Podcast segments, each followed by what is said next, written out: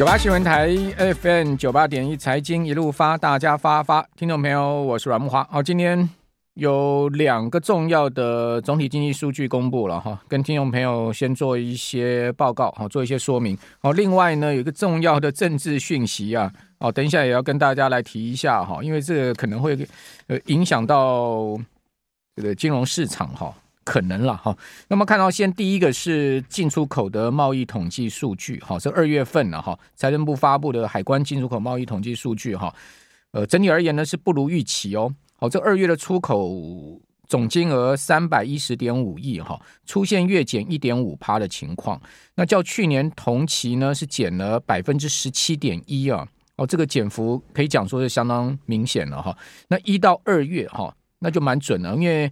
呃，这个就别这个这个等于说农历春节的因素就没了嘛哈。一到二月的出口哈是六百二十五点六亿，哦，较去年同期呢减了十九点二趴，哦，减了将近两成了哈。那进口啊，二月是两百八十七亿美金，好，较去呃上个月月减一点六趴，好，年减九点四趴，累计一到二月的进口五百七十八点六亿美元，好，较。呃，同期呢是减了十三点三趴，好，年比减了十三趴。那这个贸易的顺超的部分呢是二十三点五亿，是单二月。哦，那那这个单二月呢，哦，这个嗯呃年减哈三十四点三亿美金，累计一到二月的出超四十六点九亿，哦，较去年同期是大减了六十点二亿美元，哈，这减了呃非常。明显哈，这个。那另外在主要出口的货品部分哈，我们看到第一个最重要当然就电子零组件。哦，电子零组件哈，二月的出口呢是一百二十九点四亿哈，呃，较去年同月哈就年比哈减幅呢高达十七点八趴，那其中呢基础基体电路就半导体哈减幅高达十七点三趴。这个减了也是非常明显了哈，印刷电路呢减了二十六点九趴，好，印刷电路也减了很厉害，二极体哈减了二十九点三趴，电容跟电阻啊就被动元件的部分也减了十八点五趴，好，这个在主要出口大项部分哈，其他像什么基本金属、塑橡胶啦、哈机械啦哈这些我们就不念了哈，因为基本上呃减幅也都是在两成到三成之间了哈。那么当然最重要就半导体哈，包括电子零组件都出现了接近百分之二十的呃年减的状况。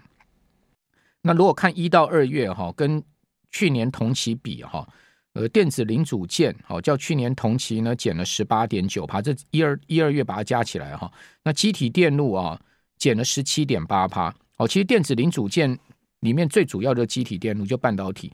半导体大致上占整个电子零组件哈，大概百分之九十了，啊，也就百分之九十九成就是半导体哈，可见这个半导体的出口对台湾呢有多大的影响性哈。呃，另外印刷电路一到二月哈减了三十趴哦，二极体减了三十六趴哦，电容跟电阻呢也减了三十二趴，所以连同一二月来看哈，这减幅就更大了哈。好，所以在整个。半导体哈，在整个电子零组件的部分哦，我们已经看看到出口明显的开始在呃持续衰退的一个状况哈。那在出口的地区的部分哈，主要出口地区的部分哈，一到二月累计了哈，对中国大陆跟香港哈，呃出现了年减的幅度是高达三十一点八趴。好，把一二月加起来，对中国大陆、香港哦年减三十一点八嘛。那中国大陆跟香港哈占。整体出口是三四点三趴，哦，也就是说三分之一的出口是到中国大陆跟香港，那这个居然减了三三十一点三趴哈。那东协呢占整体出口是十七趴哦，这两个地方加起来就已经五十趴，一半了哈。这个一半的出口就是东协加上呃中国大陆、香港。那东协的部分也减了十九点二趴哈。日本呢则是占出口比重是八趴哦，日本倒还好哈，增了二点一趴。美国的部分哈。占整个出口呢是十六点一趴，哦，美国现在整个出口占比还输东协了哈，呃，美国的减幅呢也达到十四点一趴，好，那欧洲的部分哈也一样是呃出现下滑的状况，哈，也一样是出现这个衰退，哦，不过衰退幅度比较小，哈，就。零点九趴，不到一趴的一个一二月的累计哈，较去年同期的呃衰退。不过它占整个出口的比重啊，相对小哈，就十点四趴。哦，那这个以上呢，哦，就整个出口的状况。那做个结论吧，就是说从财政部公布出来的这进出口贸易统计来看哈，这个国际经济情势的疲弱哈，这个主要呃经济体啊，他们对于这个外需的这个进口的需求在下降哈，那影响到亚洲以出口为主的经济体哈，像台湾这样的一个出口情况是相当明显的哈，而且可以讲说是越来越明显的状况。好，这是第一个重要的数据。第二个呢，就是 CPI，好，就物价哈，最近哈这个蛋呢哈买不到啊，然后外岛缺肉，哈，这也是很怪的事情哈。呃，我最近啊这几天，第一个呢就礼拜天早上啊到传统市场去，哦，原本呢这个买蛋的那个蛋商啊，哦早早就已经收摊了，就一早就卖光了嘛，所以他就已经人不在了，整个摊就已经收掉了哈。所以传统市场里面买不到蛋，那那就跑去全联。全联更妙了，全联回答回答我说呢，我们没进蛋，他连蛋都没进，他说我没进这个东西。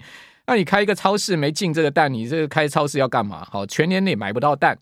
哦，我今天都跑去 Costco 要买蛋哦，因为人家想说 Costco 有蛋嘛。结果我一看那个冰箱里面也都没蛋。哦，我结账的时候就问这个收银员呢、说，哎，你们 Costco 好事多啊，现在都没蛋了吗？他说有，我们有蛋，好，但是呢，我们九点半呢、开门啊，十点半就卖光了。哦，所以呢，你明天十 九点半来排队，应该可以买得到蛋。哦、哎呦，真的是伤脑筋啊！现在这个蛋都买不到啊！哈、哦，这真的是伤脑筋哈。哦，那另外外岛的缺肉，说用空运去运肉品去给。外岛阿兵哥啊，哈，这个写在海滩上面了，SOS 都出来了，这实在是一个挺荒谬的事了哈。好，那这个不讲了哈，就讲说今天这个物价的情况哈。主计总处公布出来二月的消费者物价指数哈，年增率是二点四三，哦，较一月份收敛，因为一月份呢年增是三趴嘛，哦，所以呢是掉下来哈。那一二月平均啊是二点七四，啊，那其中呢。二月哈，重要的民生物资总共有十七项哦，就包括鸡蛋这些在里面哈，有十七项呢，就是呃主要的所谓重要民生物资啊哈，这个 CPI 呢呃年增幅仍然高达五点五四趴，哦，也就是说呢，民众的实际感受哈，呃，应该我们要看这十七项的重要民生物资了哈，就是五趴多的一个通货膨胀了哈，一个物价上涨哈。那今年一月，因为春节因素，所以年增率是三点零五哈，这个从去年呃掉下来啊，跌破三趴之后，再次回升到三趴之上。当时呃大家吓一跳说，哇，这台湾这个通膨又往上去了哈。那外界担心呢，通膨再次升温，但今天这个状况看起来整体哈是一个单月因素哦。不过呢，呃，民生重要物资仍然高达五趴以上，我想这个民众好仍然是。感觉这个物价的压力确实是存在的了哈。你说啊，台湾没有这个物价压力呢，那不都骗人的吗？怎么可能是有这样的一个没物价压力呢？哦，这一定是有物价压力的哦。只是说呢，如人饮冰水嘛，就是讲这个物价高低啊，其实跟所得有绝对的关系。有钱人嘛就不在乎蛋一颗涨个两块三块嘛。像我们听众朋友也有留言板上在。这个说的啊，这个呃支持蛋价上涨，哦，支持蛋价上涨涨个两块，哦，涨个三块，哦，主要原因是因为呃这个其实价格上涨合理反映啊这个产地的价格，让这些养鸡户啊，哦，他们愿意续养，哦，愿意续养的话就不会缺，哦，不会缺，将来价格自然就会稳定，因为价格本来就是供给跟呃需求因素的关系嘛，你今天供给不够，哦，大家抢蛋，哦，事实上也没差那么多，只是说呢，大家会想去囤嘛。因为都买不到嘛，买不到我就是多买两盒嘛，就变这样子了。就是你原来家里面不需要用那么多蛋的，哦，就是因为怕没蛋的，就是多抢两盒，多抢两盒别人就没了嘛。那正常供需情况，谁会多抢蛋呢？是不是？蛋就是吃新鲜的，我干嘛存在家里的，对不对？而且冰箱也放不下那么多蛋嘛，所以就变成是这样子，就是基本上应该没缺那么多蛋哦，不不可能所有的大卖场一早早就卖光，就因为大家去抢，就是怕没蛋了。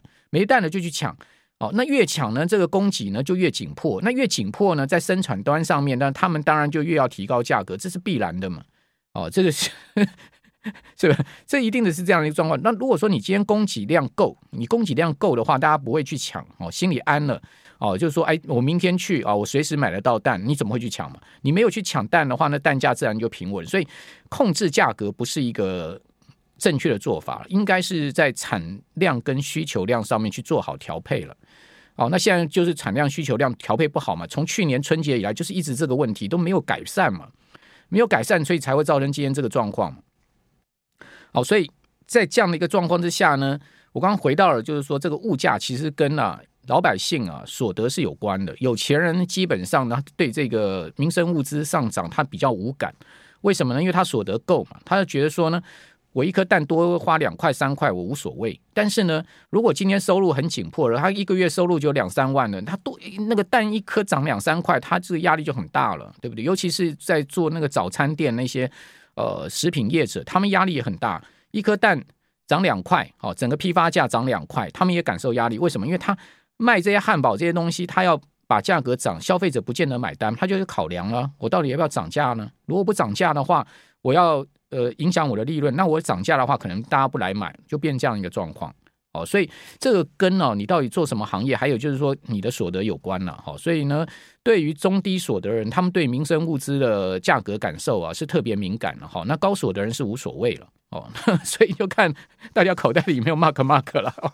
好，那另外刚刚讲一个政治消息比较重要的哈，就是呢，蔡英文总统啊要去美国访问呐。哦，这个事情应该。快拍板定案了哈，应该确定了，只是时间点上面哈。呃，英国金融时报哈今天报道说，美国众议院议长麦卡锡好准备在四月初在美国加州啊要会晤蔡英文呢，而不是先前说的台北啊。原本说麦卡锡要来台湾嘛，好，现在呢呃变成蔡英文去美国哦。那蔡英文去美国为什么在加州会晤？因为麦卡锡的选区是在加州嘛。那据说了哈，是蔡英文说服了麦卡锡。两个人在加州会面哦，而不是让麦卡锡来台湾，为什么呢？说啊，如果麦卡锡来台湾呢、两岸紧张情势可能升高啊，对，呃，整个地缘政治的安全呢、啊、是无助啊，好，所以呢，我我想着，呃，为了避免什么围台这些事情再出现哦，这个就让蔡英文去美国了，低调去访问了，是这样的一个情况了。好，当然这是一个政治消息，提供大家参考。这大概四月份应该会成型哈。哦，它是一个过境的访问哈，但还要发表这个呃演讲哦。哦，虽然是一个过境访问，会有一个演讲哈。哦，在应该是在加州了哈。好，那呃今天的台股哈再创了波段的新高哈，连两日创新高。好，加权指数今天盘中曾经涨过一百一十六点哈，那盘中最高一五一五八七九。哦，接近一万五千九百点，哈，是创新高。收盘呢，涨九十四点，好，收一五八五七，收盘也创新高，好，这代表这个大盘还是持续往万六成前进了，哈。呃，就是缓步推升的一个万六前进的行情哈，那但是个股表现相当凶猛哈，就是有些股票啊活蹦乱跳的哈，所以呢，这个时间点上面呢，可能就是选股不选市吧哈。大势上看起来一个多方行情还是没有什么太大的一个问题了哈。